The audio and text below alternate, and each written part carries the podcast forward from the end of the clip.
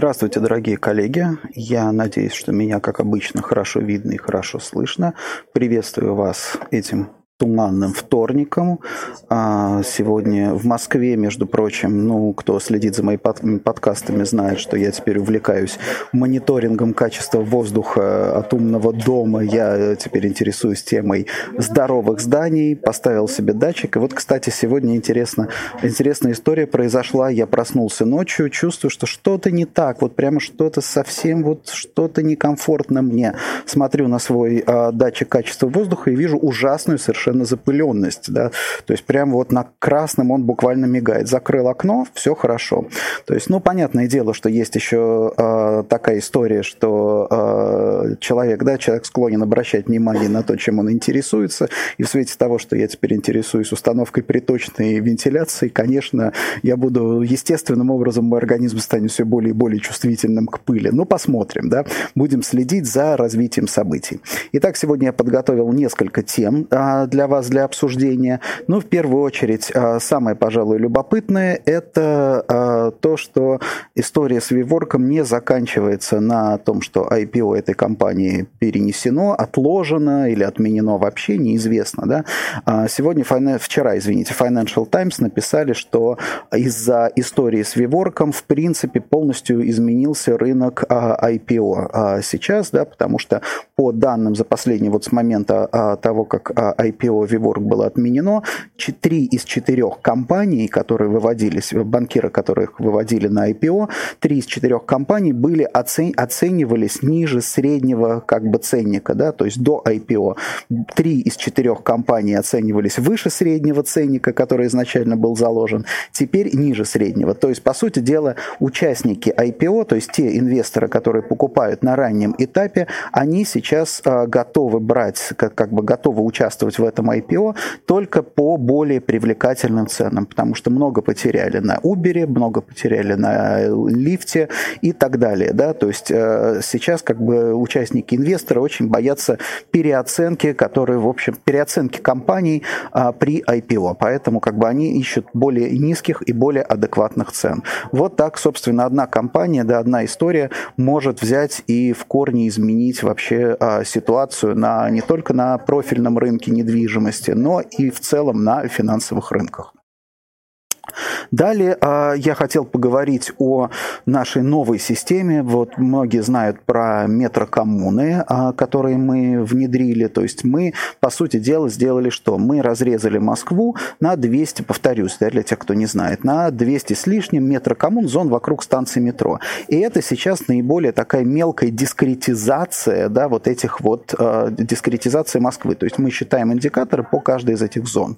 И на основании этих зон мы их объединяем теперь в кластеры, и мы формируем новые, а, новые субрынки. Да? Вот через какое-то время я представлю новые субрынки, а сейчас я хотел бы показать вам свежие данные по офисному рынку, ну как бы данные четвертого квартала по состоянию на сегодня, да, по состоянию на сегодня, то есть, по сути дела, за а, практически да, один, ну, полтора, за полтора месяца. Сейчас я секундочку переключусь на экран. А, видно, наверное, плохо. Это скорее даже не столько для вас, сколько для меня. Хотя сейчас я попробую увеличить. Да, вот, увеличу размер. Может быть, здесь видно. Значит, это наша табли... это табличка расчетная, которая показывает индикаторы по кварталам. Да? И вот а, можно а, заметить, что это четвертый квартал. За четвертый квартал у нас уже по всему рынку, если мы берем весь рынок в целом, 302 тысячи квадратных метров, 303 даже тысячи квадратных метров – это тейкап.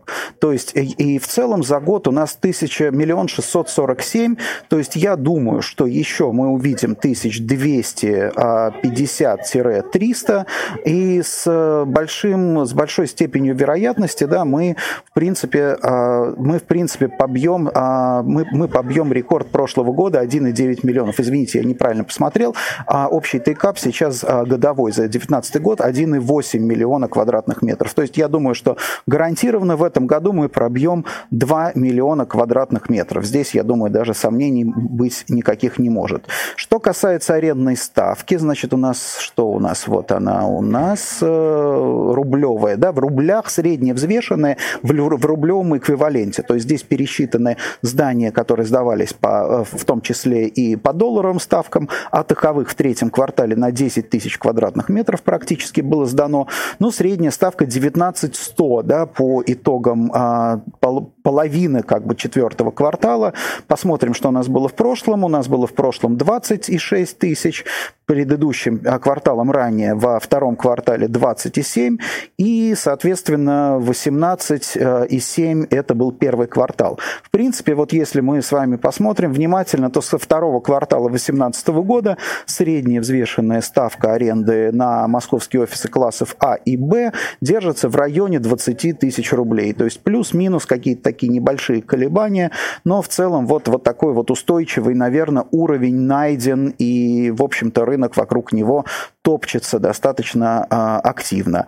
Что касается что касается э, вакансий, да, вакансии, в принципе, в районе сейчас, общая вакансия по рынку в районе 10,5 квадрат, 10,5 процентов, это не так уж и много. То есть, опять же, она достаточно стабильная. А вот самое главное, наверное, сейчас давайте попробуем э, переключиться и взять только CBD. CBD, так называемый CBD-2. Я подробнее потом об этом буду говорить. CBD-2 – это зона в рай... вот как бы внутри третьего транспортного кольца. Это то, что вот я сейчас считаю центральный деловой район. Это то, что внутри транспортного кольца, но это не четко ограничено транспортным кольцом, а это, опять же, те метрокоммуны, которые как бы вот охватывают вот эту вот территорию. Если а, посмотреть на CBD-2, да, то у нас а, средняя арендная ставка в CBD-2 23 а, и 3, ну вот под 23 э, тысячи рублей. В четвертом квартале до этого была 25-25. Ну, в целом, вот да, у нас нас по CBD2 у нас э, арендная ставка держится на уровне 25 а, тысяч рублей за квадратный метр. Э, доля свободных площадей где-то тоже варьируется в районе 8, 8 а, тысяч, 8 процентов. То есть, ну, на самом деле, тоже такие достаточно стабильные показатели. Мы не ожидаем во втором, в четвер, извините, в четвертом квартале сильных изменений а, каких-либо индикаторов ни по арендным ставкам, ни по доле свободных площадей. Я думаю, что также мы закроем закроем год где-то в районе 20 тысяч рублей за квадратный метр средняя взвешенная арендная ставка. Важно, что тейкап, важно, что объем сделок годовой у нас превысит, я думаю, что в этом году мы поставим исторический рекорд по объему сделок, мы пробьем 2 миллиона квадратных метров, и я думаю, может быть, даже 200 с лишним мы сделаем. Это хороший, хороший признак, это высокая деловая активность. И я считаю, что это вообще замечательная совершенно история. Вот. А на самом деле это такая нотка оптимизма для офисного рынка, ну и, собственно, для рынка в целом, потому что офисный рынок показывает динамику, динамику изменений, динамику и настроений бизнеса в том числе. И, а, наверное, что еще, о чем я хотел рассказать, а, сегодня, наверное, подкаст будет у меня не такой уже длинный, а и хотел рассказать тоже достаточно любопытной истории. В очередной раз, вы знаете, я интересуюсь темой коворкингов, и в очередной раз изучаю изучая тему, я подумал про коворкинги СОК и заинтересовался э, их основным инвестором э, Игорем Рыбаковым и его компаниями, его бизнесом. Все-таки не каждый день у нас вот неожиданно теперь про него стали писать как про миллиардера. Да? Не, не, не часто долларовые миллиардеры появляются новые у нас в России, особенно люди, которые там, да, не связаны каким-то административным ресурсом не, и, и так далее. Да? Поэтому я заинтересовался, зная, что это достаточно так активный медийном плане человек, и я рассчитывал найти очень много информации о, собственно, о бизнесе Рыбакова, его компании Технониколь, и столкнулся с поразительной совершенно вещью, что практически, наверное, это одна из самых закрытых компаний, которые можно сейчас найти в России. Информация о ней минимум вообще.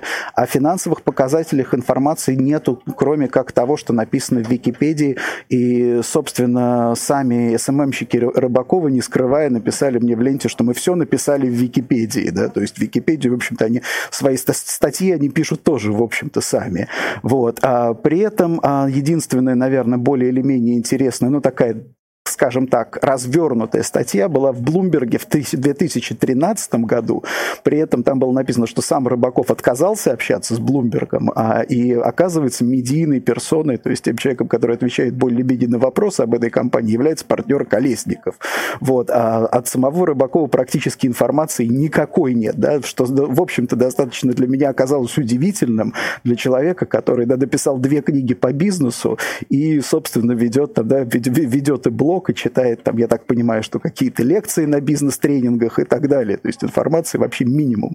И это крайне, мне кажется, интересный и полезный, в общем-то, кейс. Почему я бы не стал об этом рассказывать, да, если бы не, не увидел в этом некую, некую пользу для нашего бизнеса. То есть это пример того, как с помощью, в общем-то, такой вот псевдоинформационной открытости, активности медийной, в общем-то, можно, да, можно закрыть информацию, да, можно, можно, наверное, там, что называется, скрывать информацию о своей компании, о своей деятельности, да, потому что это действительно никому в голову до сих пор, в общем-то, похоже, из журналистов тоже российских, по крайней мере, не пришло, там, допустим, поинтересоваться бизнесом, да, особенностями этого и так далее, да, вот, например, парадоксально, да, то же самое, что согласно Forbes, данным журнала Forbes, состояние Рыбакова удвоилось э, в 2017 году, то есть он попал в 2017 году его состояние оценивалось в 900 миллионов долларов, да, а в 2016 году в 450. Ну, понятно, что там есть временные, как бы временной лаг, то есть, по сути дела, это вот состояние 2016 года, да, то есть, по сути дела, в 2016 году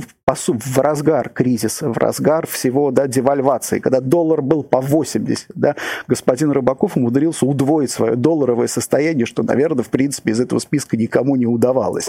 Вот, и тем не менее, менее, в общем-то, ни у кого не возникло даже вопросов, ну, потому что это действительно очень любопытная история, но вопросов ни у кого не возникло, и а, связано, наверное, это действительно с тем, что человек ведет такую вот активную, активную медийную, медийную жизнь. И для, я думаю, что для многих, а, для многих предпринимателей это хороший, хороший опыт, полезный, положительный пример, когда, а, да, как можно, как можно, собственно, управлять, а, управлять имиджем, управлять, по сути дела, публичной активностью своей компании, компании, не неся при этом, по сути дела, никаких рисков раскрытия информации. Вот. Поэтому, уважаемые коллеги, уважаемые господа из недвижимости, рекомендую вам взять на вооружение такую, такую, та, та, такую информационную политику. Я полагаю, что тому маркетологу и пиарщику, который придумал это для господина Рыбакова, можно, в общем-то, дать орден и наградить его э, какой-нибудь профессиональной наградой. И, наверное, последнее, о чем я э, хотел э, поговорить, это а, как бы связано даже с э, темой умного дома и всех технологических платформ, это связано, конечно, с суверенным а, интернетом. Да? Закон о суверенном интернете принят. Напомню, что суть его заключается в том, что теперь а, при угрозе отключения там, нас, а, России от интернета, Россия сама может иметь там, инфраструктуру для того, чтобы интернет российский функционировал а, автономно. Вот. А, с одной стороны, да, с одной стороны, это может даже иметь какую-то логику. С другой стороны, понятно, что это дает возможность действительно отключить российский сегмент интернета, потому что техническая возможность теперь, по сути дела, такая и есть. И вот, например, да, в Иране мы знаем, что Иран во многом а, опережает нас по своему пути, и нам надо черпать информацию и, в принципе, скажем так, вот представление о тенденциях, наверное, из этой страны. Иран отключил интернет а, практически 90% абонентов на, в связи связи, там, в связи с а, оппозиционными выступлениями, связанными с повышением цен на бензин. Да, иранцы оказались очень чувствительны к повышению цен на бензин. Напомню, что Иран, в принципе, достаточно обеспеченная страна, и а, высокая, доля, а, высокая доля населения имеет автомобили в собственности. Страна большая, автомобилями пользуются очень многие. Поэтому вот так и оказалось, что эта страна очень чувствительна именно к ценам на бензин, не столько даже на продовольствие, сколько на бензин, потому что это специфическая иранская тема.